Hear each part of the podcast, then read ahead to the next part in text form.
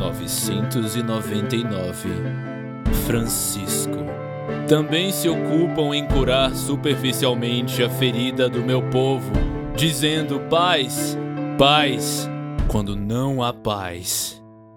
Jeremias, capítulo 6, versículo 14. Sentia-se feliz. A igreja estava cheia há dias, todos os fiéis concentrados em Deus, unidos em oração e jejum para o fim dos tempos.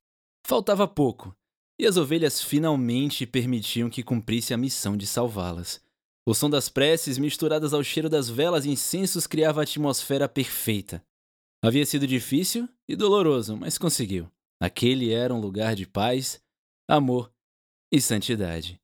Podia ver a dor em seus rostos, ouvir o ronco de suas barrigas. Muitos já viam santos e mártires, viam a Mãe de Deus, viam o próprio Cristo crucificado. Outrora, Francisco consideraria tudo aquilo blasfemo, mas sabia que ali pisavam todos em terra santa. Tudo que entrou naqueles corpos foi o pão da comunhão. Alguns fraquejavam, mas então seus outros irmãos e irmãs o abraçavam, consolavam e apoiavam. Cobriam o desespero com fé e amor, o amor mais puro e desinteressado que existia. E mais uma vez tudo aquilo era destruído por batidas na porta, lembrando a Francisco não apenas o mundo lá fora, mas dois de seus fracassos personificados, Maria e Antônia. Elas não conseguiam se livrar das amarras que as prendiam a este mundo. A voz de Antônia gritava urgências. A contragosto, Francisco assinou para um rapaz tirar a barra das portas e a luz do sol entrou ardente. As duas mulheres vinham acompanhadas por Basílio e Moisés. Os homens tinham os rostos e braços queimados. Eram tementes a Deus, apesar de terem escolhido o lado do sarraceno. Atrás dos quatro vinham os órfãos fazendo estardalhaço, mas pareciam bichos. Justiça! gritou Antônia. Estava descabelada e coberta de fuligem. Tinha um olhar perdido dos loucos. Não se respeita mais a casa de Deus, respondeu Francisco. Mas Antônia avançou entre a multidão, pisando em pernas, mãos e pés. Algumas pessoas se arrastavam, quase sem forças, para reclamar. Quando alcançou o padre, a mulher se jogou aos pés de Francisco e começou a chorar, puxando-lhe a batina como as crianças costumavam fazer.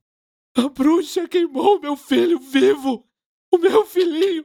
Queimado como um animal! Queimou? Que história é essa, mulher? Moisés avançou. Ana nos convocou para incendiar o grande salão, padre.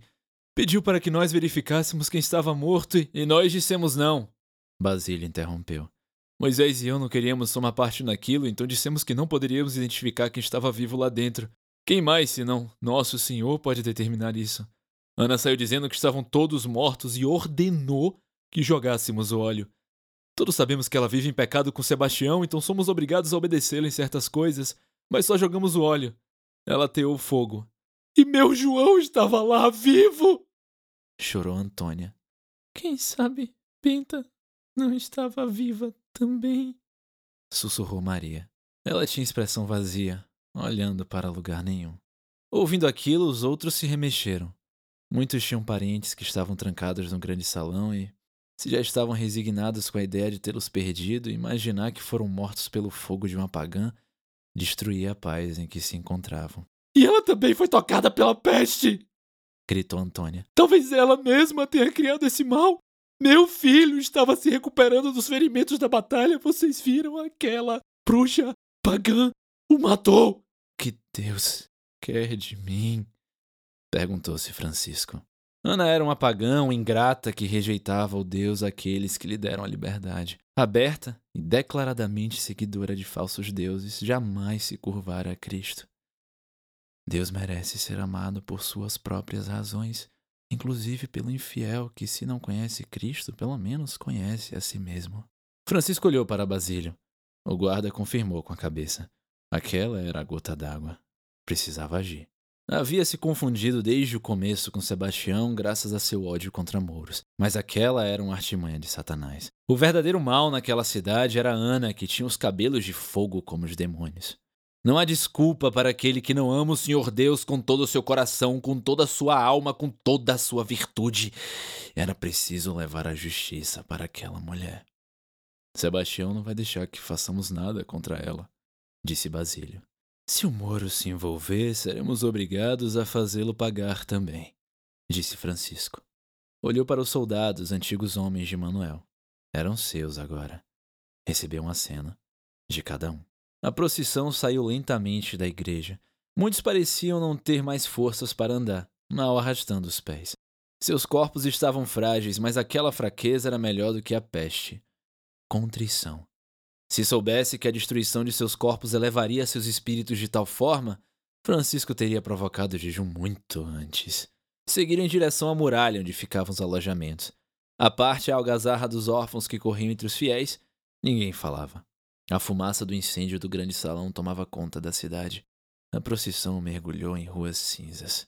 Se Ana e Sebastião quisessem, poderiam ter fugido. As muralhas estavam abandonadas, mas Francisco os conhecia bem o suficiente para saber que nunca fugiriam. Eram feitos do mesmo material que ele mesmo. Aguentavam as marteladas sem dar sequer um passo para trás. Poderiam ter usado toda essa obstinação para uma boa vida cristã, pensou Francisco, e não pôde evitar a tristeza.